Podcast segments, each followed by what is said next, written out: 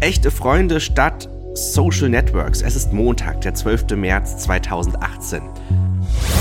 Der Rheinische Post Aufwacher. Der Nachrichtenpodcast am Morgen.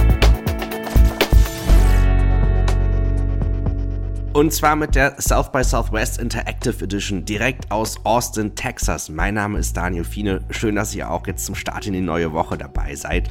Für alle deutschen South by Besucher habe ich gegen 7 Uhr morgens ein gut 10-minütiges Morning Briefing über das, was bisher geschah und das, was heute wichtig wird. Bundespräsident Frank-Walter Steinmeier hat heute zum Start in die neue Woche ja NRW das erste Mal offiziell besucht und das passt auch sehr gut, denn heute ist so etwas wie der NRW-Tag hier auf der South by, dazu aber später mehr. Erstmal wie immer ein kurzer Blick in die Presse und da ging es natürlich viel um den Elon Musk-Auftritt gestern hier auf der South by. Musk warnt vor zerstörerische Kraft der künstlichen Intelligenz, schreibt das Handelsblatt KI gefährlicher als Atomwaffen, zitiert ihn die Tagesschau. Die neue Presse macht eine Selbstkritik der digitalen Avantgarde aus und wo ihr definitiv auch mal reinschauen könnt, ist der Text bei Zeit Online gegen die Macht des Reptilienhirns. Oha. Ich hatte gestern ganz aufrichtig getwittert, dass mir aufgefallen ist, dass das Thema VR und AR, also Virtual Reality und Augmented Reality, irgendwie so hier überhaupt keine Rolle spielt, überhaupt kein Thema ist in diesem Jahr. Und daraufhin habe ich viele Tweets von euch bekommen mit Gegenbeispielen und ich muss echt sagen, so ist das halt mit diesen ganzen Filterblasen, gerade bei hier so einer Überkonferenz wie der South by. Deswegen bin ich froh, dass ich die Tageszusammenfassung mit, mit tollen Gästen machen kann, damit auch ihr möglichst viele Stimmen hier im Podcast hört. Und heute habe ich wieder zwei Personen einladen können. Einmal Sebastian Mattes. Er ist Head of Digital und stellvertretender Chefredakteur des Handelsblatts. Wir haben darüber gesprochen, ähm, dass es ja in den letzten Jahren hier eher immer hieß, Mobile, Mobile, Mobile, also Smartphone, Smartphone, Smartphone. Er hat aber jetzt so in diesem Jahr eins ausgemacht. Es geht weg vom kleinen Display in unseren Händen. Ja, das war für meiner Meinung nach auch das große Thema hier auf der Konferenz es, es, kam auch genau zur richtigen Zeit, weil ja, glaube ich, vor zwei Wochen die Zahlen rausgekommen sind, dass im vierten Quartal vergangenen Jahres erstmals die Smartphone-Verkäufe gesunken sind. Das heißt noch lange nicht, dass Smartphones verschwinden werden. Die werden sehr lange, vielleicht für immer in unserem Leben bleiben. Sie werden vielleicht ganz, ganz anders aussehen. Der Punkt ist, dass es Einsatzbereiche gibt, wo Smartphones einfach weniger praktisch sind, während wir zum Beispiel kochen oder während man möglicherweise im Bett liegt und einfach das Licht im, im Wohnzimmer ausschalten möchte. Und, und das ist eben das große Thema hier auch bei der Konferenz gewesen. Welche Impulse hast du denn da mitgenommen? Naja, das große Thema waren natürlich die, die Sprachassistenten, also die Möglichkeit mit, mit dem Computer, mit dem Internet zu, zu interagieren, ohne dass man ein Display vor sich hat. Screenless Future ist, ist, ist, das, ist das Stichwort und die Impulse, die ich mitgenommen habe, ist, dass, dass wir wahrscheinlich als Medienunternehmen und dass das ähm, Unternehmen aus allen möglichen anderen Branchen sich sehr bald und sehr schnell die Fragen stellen müssen, wie sie sich auf dieses Voice-Zeitalter vorbereiten wollen. Ich glaube, schon bald heißt der Schlachtruf, Schlachtruf nicht mehr Mobile First, sondern Voice First für ganz, ganz viele Einsatzbereiche unser Chefredakteur Michael Brücker sagt ja mal gerne, ähm, Audio ist der Text der mobilen Generation, ähm, wo ich, wo, wo, was ja auch so ein bisschen äh, dazu passt. Ähm, aber da frage ich mich auch manchmal so ein bisschen, ähm, gerade wenn du so, so in Richtung Journalismus gehst, äh, da muss noch einiges passieren. Also einfach nur, dass, dass jetzt ein, ein, ein Stimmengenerator mir irgendwas vorliest, so, das ist nicht alles. Ne? Also ich glaube, das muss doch eher so in den Bereich Services reingehen. Ich glaube, wir stehen da ganz am Anfang. Es wird die unterschiedlichsten Möglichkeiten geben, Journalismus in, in dieses neue Voice-Zeitalter zu bringen. Ich glaube, ich glaube, dass vor allem eine Riesenchance da drin steckt, weil es gibt ja ganz viele Bereiche, in denen wir oder, oder, Phasen am Tag, in, in, denen wir die Menschen noch nicht erreichen. Gerade wenn sie kochen oder wenn sie im Auto sitzen. Da hören sie halt Radio. Ähm, okay, die äh, Radiomenschen erreichen, erreichen die, aber für, für uns als Zeitungsmacher, als, als, als Website-Macher ist da eine Riesenchance, eben in diese Lücke zu stoßen. Eine Beobachtung, die wir gestern hier im Podcast schon besprochen hatten, war, dass die Sessions zu Social Media eher weniger gefüllt sind, aber alle die Themen zur künstlichen Intelligenz sind sehr voll. Wie hast du hier die Diskussion rund um die künstliche Intelligenz dann auch wahrgenommen? Ja, da schließt sich so ein bisschen der Kreis, weil der Grund, dass diese Sprachassistenten jetzt so erfolgreich sind, ist ja, dass sie uns besser verstehen.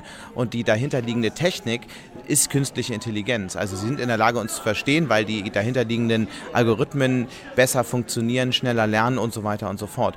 Und das war natürlich das ganz große Thema. Bei fast allen Veranstaltungen zu dem Thema waren die Schlangen besonders lang vor den Türen. Und ich glaube, dass, dass, es wurde viel über Chancen gesprochen, es wurde viel über, über diese Zukunft gesprochen, was diese Algorithmen irgendwann können werden. Und es wurde auch verhältnismäßig viel über Risiken gesprochen. Das fand ich interessant und das fand ich wichtig, weil, seien wir ehrlich, künstliche Intelligenz steckt in ganz, ganz vielem jetzt schon drin.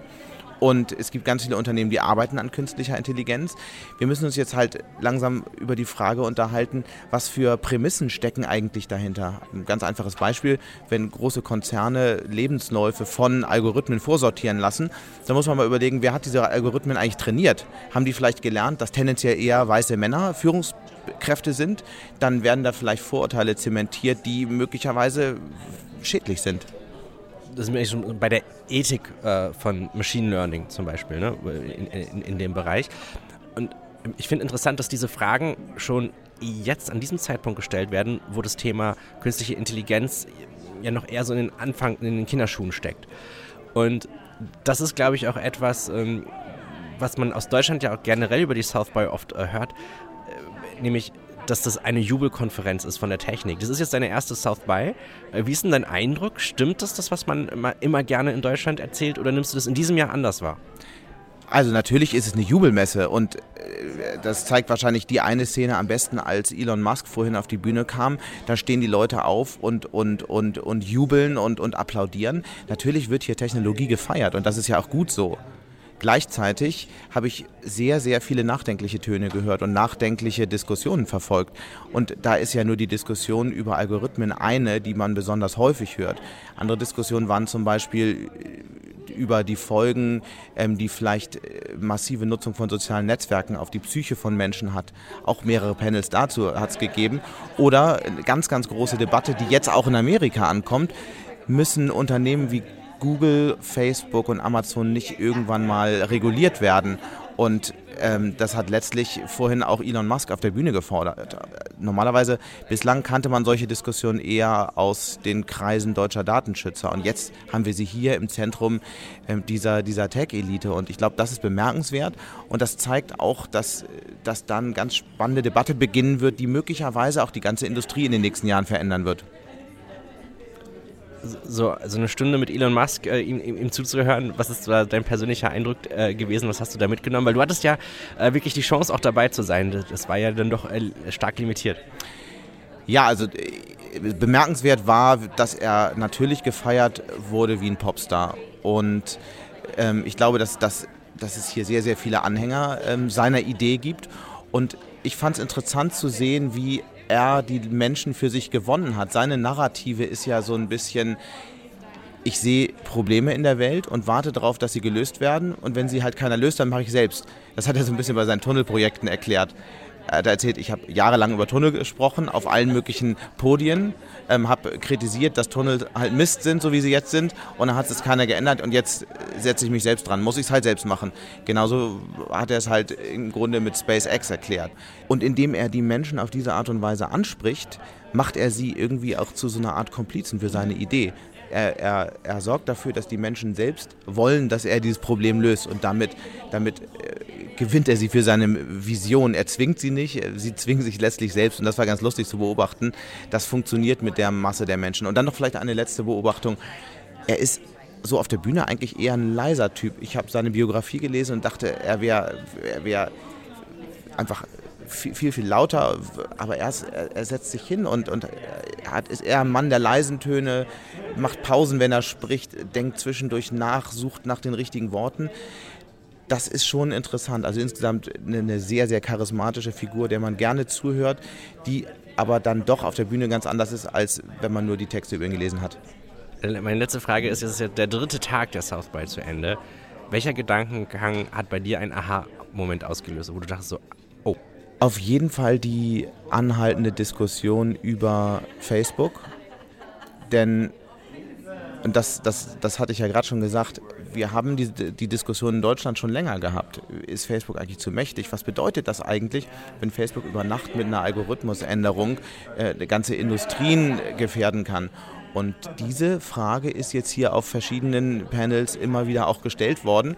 Und ich glaube, da entsteht eine Diskussion, ein Thema für Facebook, die kaum noch zu stoppen ist. Und welche Folgen das am Ende hat, das ist aktuell sehr schwer absehbar. Das, was man aber jetzt schon sagen kann, ist, dass die Reaktion von Facebook darauf verhältnismäßig unsouverän ist. Die Vertreter von Facebook, soweit ich es auf jeden Fall hier verfolgt habe, reagieren eigentlich eher so wie lebende Pressemitteilungen.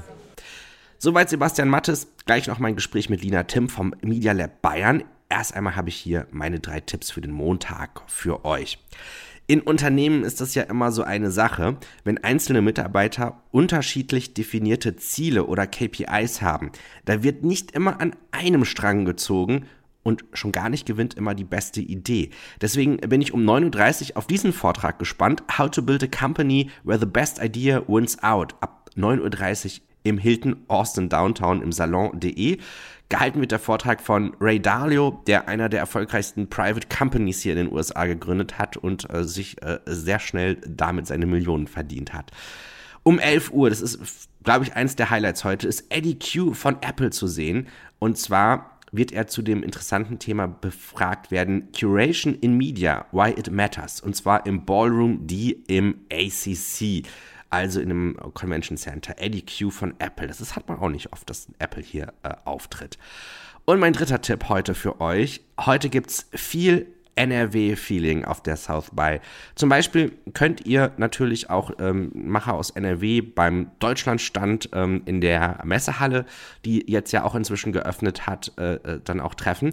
Und dort gibt es eine Sache, da würde ich mal genauer hinschauen, auch zum Thema Virtual Reality. Und zwar haben so die Virtual Reality Meister des WDR das aus der letzten Zeche in, im Laufe des Jahres als Anlass genommen, um einmal zu schauen, wie hat es sich eigentlich vor 100 Jahren unter Tage angefühlt.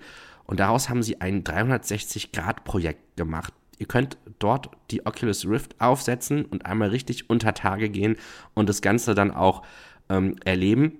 Und zwar dann halt auf dem deutschen Stand äh, in der Messe, in der Ausstellungshalle im Austin Convention Center. Das empfehle ich euch auch. Das Projekt heißt Meet the Miner, Dig the Coal.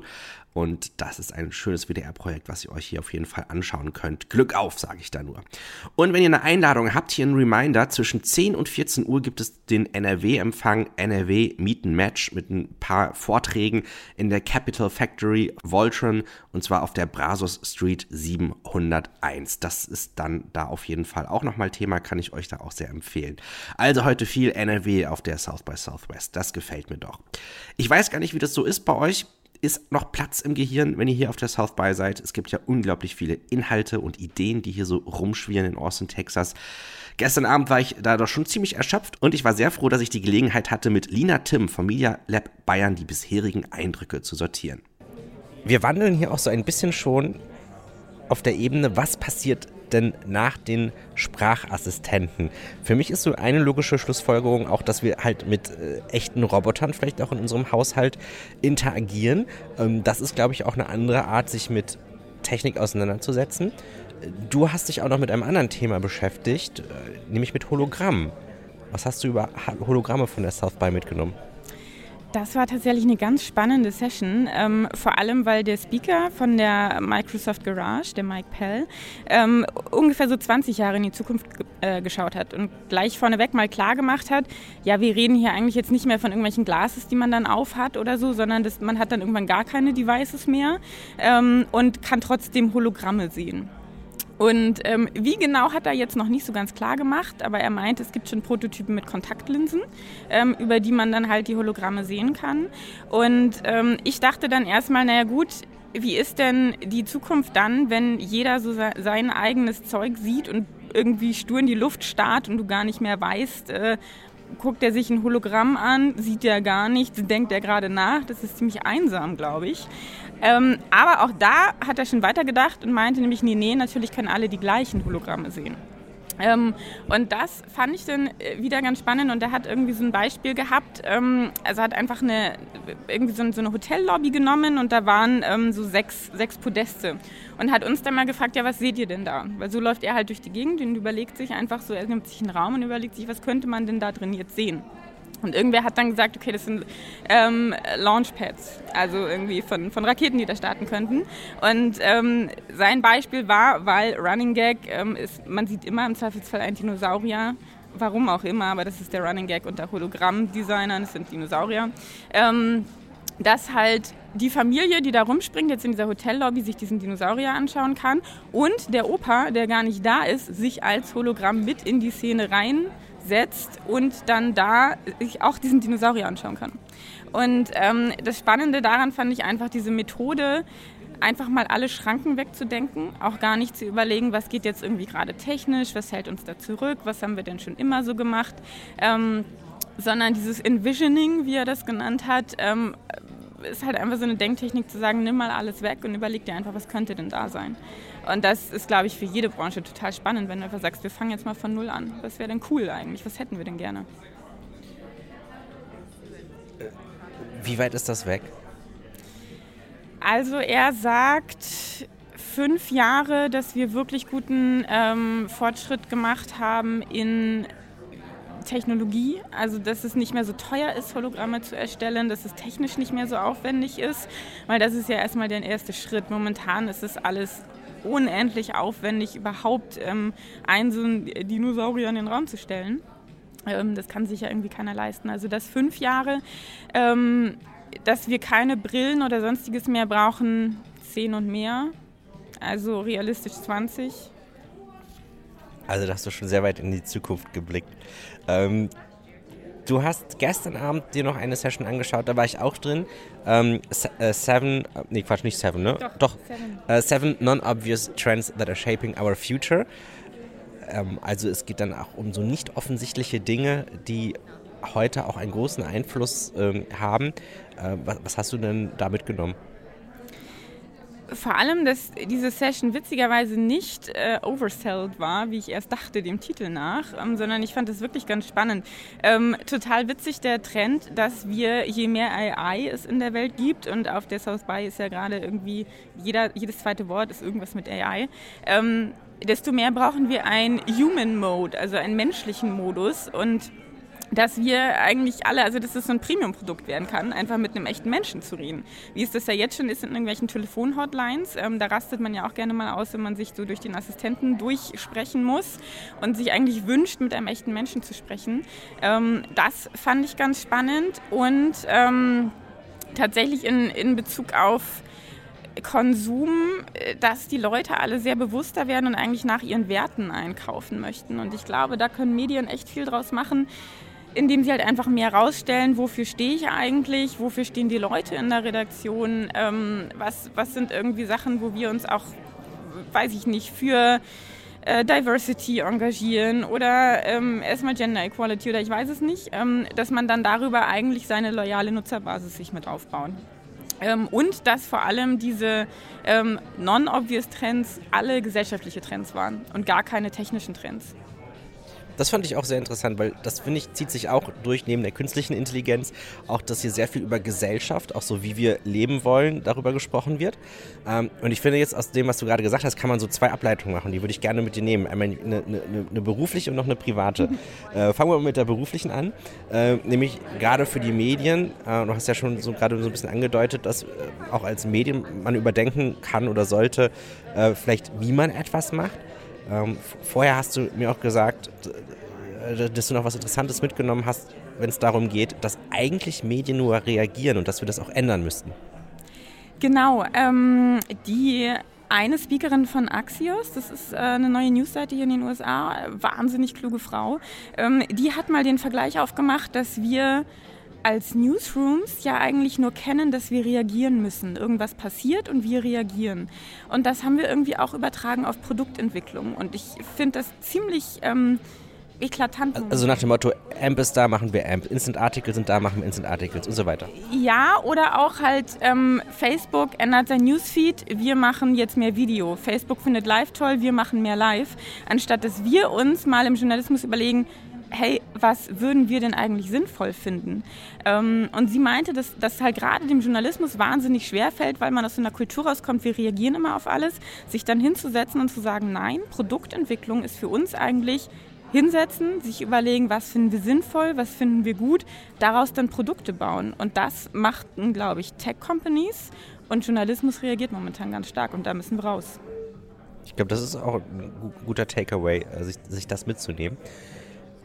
Der private Schlenker geht darum, ähm, dreht sich darum, wie wir mit Freundschaften umgehen und welche Priorität sie in unserem Alltag, in unserem Leben hat. Und das finde ich ganz bemerkenswert, dass das bei so vielen Sessions hier in diesem Jahr durchschimmert. Was nimmst du denn damit? Es sind jetzt wirklich viele Sessions, weil ich habe, also ich habe eine fantastische am ersten Tag gesehen, ähm, wo es nur um das Thema ging, wie wir alle glücklicher werden und wie man rauskommt aus der Einsamkeit. Ähm, hast du das irgendwie mitbekommen, dass es bei mehr Sachen darum geht? Ja, ähm, ich hatte, ähm, also ich habe da sogar äh, irgendwo sogar noch einen Artikel dazu gelesen zu dem Thema, ähm, nämlich, dass es ähm, bei den äh, so, so also ab, ab Mitte 40 äh, trotz aller Konnektivität ein großes Einsamkeitsgefühl gibt und dass auch jetzt schon viele Millennials anfangen, sich sehr einsam zu fühlen, weil du hast halt einfach nur ähm, äh, so in verschiedenen Bereiche, worauf du dich fokussieren kannst äh, in deinem Leben. Also äh, was weiß ich, das, da machst du deinen Sport, dann konzentrierst du dich auf deine Karriere, ähm, dann konzentrierst du dich auf deine Finanzen ähm, und dass man am ehesten dann bei Family und Friends äh, Abstriche macht. Ja, genau. Also das war auch so ein bisschen Kern von dieser Session. Ähm, da ging es also ein bisschen breiter darum, wie einsam wir irgendwie werden, obwohl wir halt alle neun Stunden auf Social Media rumhängen. Mhm. Ähm, dass das jetzt nicht die richtigen ähm, oder gleichen Connections sind, wissen wir alle, wie halt, wenn du deine normalen Freunde hast. Was ich aber spannend fand, ist einfach die Prioritätensetzung. Ähm, dass wenn man Leute fragt, was ist dir oder wo setzt du dir Ziele, wo kümmerst du dich darum, dass du dich irgendwie selber weiterentwickelst, dann kommt als erstes Karriere. Natürlich haben wir To-Do-Listen bei der Arbeit. Wir haben unser Mission Statement äh, in der Firma oder bei der Arbeit. Äh, wir wissen ganz genau, was meine Ziele für das Quartal sind. Ich bespreche irgendwie meine Jahresziele mit meinem Chef. Ähm, und dann wird man gefragt, ja, was ist dir denn eigentlich im Leben am wichtigsten? Und dann kommt halt Relationships. Und das auf diesen ganzen Sachen, wo wir uns drum kümmern, halt überhaupt nicht mit drin. Und da war der Tipp auch mit dabei, das einfach das, was wir halt im Job machen, auch mal zu übertragen auf, ähm, auf unsere Beziehungen und halt gerade auch Freundschaften. Ähm, weil, also keine Ahnung, an sich einfach mal ähm, To-Do-Listen zu schreiben, für wen möchte ich denn gerne sehen, sich Termine zu setzen, die Termine einzuhalten. Und das nicht immer als, auch ich habe jetzt mal einen Samstagabend frei, wer hat denn spontan noch Zeit, sondern das mit der gleichen Priorität anzugehen. Ähm, und es gibt ganz gute Zusammenhänge zwischen, wie wir auch glücklicher werden tatsächlich, weil ähm, ich muss es kurz in meinem Kopf noch wieder zusammenkriegen. Ähm, wir werden glücklicher, wenn wir natürlich irgendwie mit Menschen interagieren. Ähm, wir sehen dann, dann wird Dopamin ausgeschüttet. Wenn Dopamin ausgeschüttet wird, sehen wir halt mehr Möglichkeiten da draußen. Und das hängt halt ganz stark dann wieder mit Depression zusammen, weil Depression ist genau das, wir sehen keine Möglichkeiten mehr. Das heißt, wir interagieren nicht mehr mit Leuten. Das heißt, es ist so eine Abwärtsspirale. Ähm, und ein wahnsinnig witziger Zusammenhang war dann auch, ähm, angestoßen hatte das Thema ein Mann, der irgendwie einen Artikel darüber geschrieben hat, ziemlich mutig, dass er halt ähm, ziemlich einsam ist und darauf wahnsinnig viel Feedback bekommen hat. Der war vom Boston Globe und meinte, es ist einer seiner viralsten Artikel jemals gewesen. Und halt wirklich viele, die das Problem haben. Und er hat nochmal so ein bisschen das Thema Männer-Frauen aufgemacht, weil er dann aus Männerperspektive gesagt hat, er hat sich auch mal angeschaut, wie denn Frauennetzwerke funktionieren, weil da ja schon immer ein bisschen was anders ist. Und hat, hatte den super Satz irgendwie, äh, Frauen ähm, besprechen irgendwie Sachen face-to-face -face und Männer shoulder-to-shoulder. -shoulder. Das fand ich sehr witzig, wenn man sich so Männer am Grill vorstellt und irgendwie Frauen beim Brunch im Café, da ist irgendwie was dran. Ähm, genau. Ja, smart. ja. Genau, aber weißt du, was ganz interessant ist, auch ja. gerade so mit der Priorisierung, ähm, zum Beispiel so, äh, vielleicht fremdet man erstmal auch so, so pri private Ziele, äh, sich so formal zu setzen oder so. Was ganz interessant ist, äh, Getting Things Done ist ja ein Buch, was mal vor etlichen Jahren ähm, ein richtiger Klassiker war. Mhm. Ähm, aber da wurde genau das auch schon gesagt, dass man nicht nur seine klassische Arbeit als Arbeit definieren sollte, sondern alles, was man im Leben erreichen möchte oder wo man, wo man Aufgaben hat. Äh, und dass man das auch äh, ruhig äh, zu, zu, zusammen vermischen sollte. Also dass ich mir da nicht nur für den beruflichen Zweig, sondern auch für den vermeintlich privaten Bereich ähm, diese ganzen Ziele definiere. Das fand ich interessant, dass das jetzt nochmal so, so, so, so aufploppt, weil anscheinend fremdet man ja auch so ein bisschen damit, ähm, weil, weil man so denkt, so, ach nee, so, so, eine, so eine Freundschaft verbessern mit einer To-Do-Liste klingt ja auch erstmal komisch. Ja, ich glaube, das sind so zwei Sachen. Also auf der einen Seite ähm, genau das, was du sagst, es klingt komisch, glaube ich, weil das wieder so ein, so ein Touch hat von so einer Leistungsgesellschaft mhm. und jetzt müssen wir uns da auch noch To-Do-Listen schreiben und eigentlich wollen wir uns ja nirgendwo mehr To-Do-Listen schreiben müssen eigentlich. Aber, aber da ähm, geht es ja vielleicht auch eher um Fokussierung, ne? Ja, also das ist auf jeden Fall mit der Punkt, dass man halt einfach sagt oder auch Priorität, dass es, dass es einfach die gleiche Priorität hat in meinem Leben. Ähm, und wenn ich glücklicher bin, wenn ich mehr Leute um mich herum habe, mit denen ich irgendwie, keine Ahnung, meine Probleme besprechen kann, ähm, mit denen, wo ich mich einfach wohler fühle, dann arbeite ich auch besser. Also das ist ja auch mit der Punkt. Ähm, das andere, was, was ich ganz persönlich dann immer so denke, ich habe immer so das Gefühl, bei der Arbeit kann ich Sachen beeinflussen und kann mich halt wirklich darum kümmern, dass irgendwie mein Job passt und dass ich da Sachen erreiche und das ist was, was ich machen kann. Ich denke dann immer so, bei, bei irgendwelchen Freundschaften, da ist halt immer noch so ein anderer da, der muss es halt auch wollen und gut finden und cool finden und irgendwie äh, mich nett finden und Lust haben, mit mir Zeit zu verbringen. Ähm, und im Arbeitsumfeld ist es halt nicht so das Thema, weil das, das, man muss halt da mit seinen Kollegen und so weiter, aber so in Freundschaft Jetzt Geld dafür. Genau, da gibt es halt Geld für den abzuhängen. Ähm, und, und bei Freundschaften, das ist so ein, wie, wie viel, also ich weiß es selber auch nicht, wie viel man da so beeinflussen kann. Also Tipp von, den, von dem Panel war, einfach mal äh, sein Coming Out machen und Leuten sagen, hey, ich finde eigentlich, du gehörst zu meinen besten Freunden. Und der hat das irgendwie gemacht über eine Zeit lang und hat extrem wenig negative Rückmeldungen bekommen. Also vielleicht sagt man das dann auch nicht so, soziale Erwünschtheit und so, nee, du bist eigentlich nicht mein bester Freund und ich finde dich irgendwie doof, aber ich weiß auch nicht. Es ist immer ein spannendes Experiment. Und ich glaube, wir brauchen alle irgendwie so ein bisschen tiefere Connections. Also es fehlt einem schon manchmal. Wenn du jetzt auf die South by zurückblicken wirst, immerhin sind jetzt ja schon drei Tage um. Ja. Äh, Gefühlte 15. Was, wie ist denn, ja, oder? Das waren unglaublich dichte Tage. Ich hatte so ein bisschen den Eindruck, ähm, dass, dass ich hier aus den Tagen viel mehr mitnehme, so aus, aus den vergangenen Jahren. Was ist so dein erster Zwischenfa dein erstes Zwischenfazit zu diesem Jahrgang? Zu diesem Jahrgang. Er ist gut im Abgang. Ähm, also mein, mein, Zwischenfazit zu diesem Jahrgang South by. Ähm, ich bin letztes Jahr ein bisschen enttäuscht zurückgefahren, weil ich das irgendwie nie, die Themen nicht so greifen konnte, ähm, auch nicht so viel Neues erfahren habe.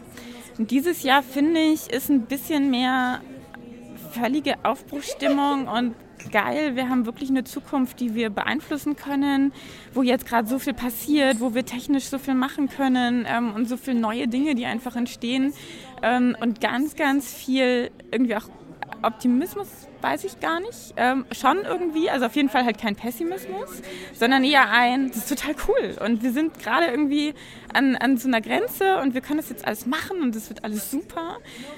Und das finde ich total gut. Wobei ich auch sagen muss, das sind halt alles die Tech-Panels. Die Journalismus-Panels sind irgendwie wie immer nicht so.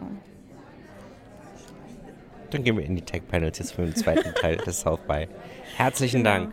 Jetzt haben wir gar nicht über Amy Webb gesprochen. Wollen wir doch übereinander? Machen wir das doch nochmal eben. Müssen, also ich hab, das Problem ist, ich weiß, ich weiß gar nicht, was ich zu Amy Webb sagen kann, weil sie einfach eine Stunde lang mein Gehirn äh, durch den Fleischwolf gedreht hat, äh, weil irgendwie so wahnsinnig viel drin war, was alles irgendwie auf uns zukommt. Und ähm, was ich aber im Kopf behalten habe, sind Voice Prints. Dass man jetzt nämlich bald erkennen kann, also wie dein, deine Stimme, wie dein Fingerprint eigentlich ist und man erkennen kann, in was für einem Raum du gerade bist, wie viele Menschen um dich herum sind, wie natürlich deine Emotion ist. Ähm, Jetzt wollte ich gerade noch sagen, was du gegessen und wie du geschlafen hast, aber das wird bestimmt auch noch kommen. Ähm, und das in Kombination mit dem ganzen Voice-Trend jetzt gerade und irgendwie Alexa und dass die uns besser verstehen soll und so weiter, das fand ich ganz spannend. Ähm, aber der Rest ist so wahnsinnig abgefahren von dem, was sie erzählt hat. Dann muss ich, glaube ich, durch diesen Trendreport wühlen. Den hat sie ja auch, ähm, es gibt ja auch einen Dropbox-Link, den sie zur Verfügung gestellt hat. was ist da drin? Da ist ihr komplettes Research-Material drin. Also das hat sie alles offengestellt. Sie meinte, auch für sie bleibt schon noch genug Arbeit. Äh, das können wir gerne alles haben. Ähm, und ich glaube, das ist, ich habe noch nicht reingeschaut, das ist unendlich viel Material, kann ich mir vorstellen. Also schon den, den Report durchzulesen, 225 Trends hat sie jetzt zusammengefasst.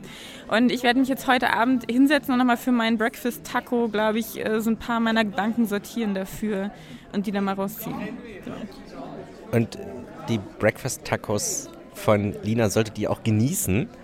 Wirklich auf äh, quasi äh, lesen und äh, auf der Zunge zergehen lassen. Äh, die findet ihr dann auch natürlich über ihren Twitter-Account, zum Beispiel twitter.com slash Lina Tim.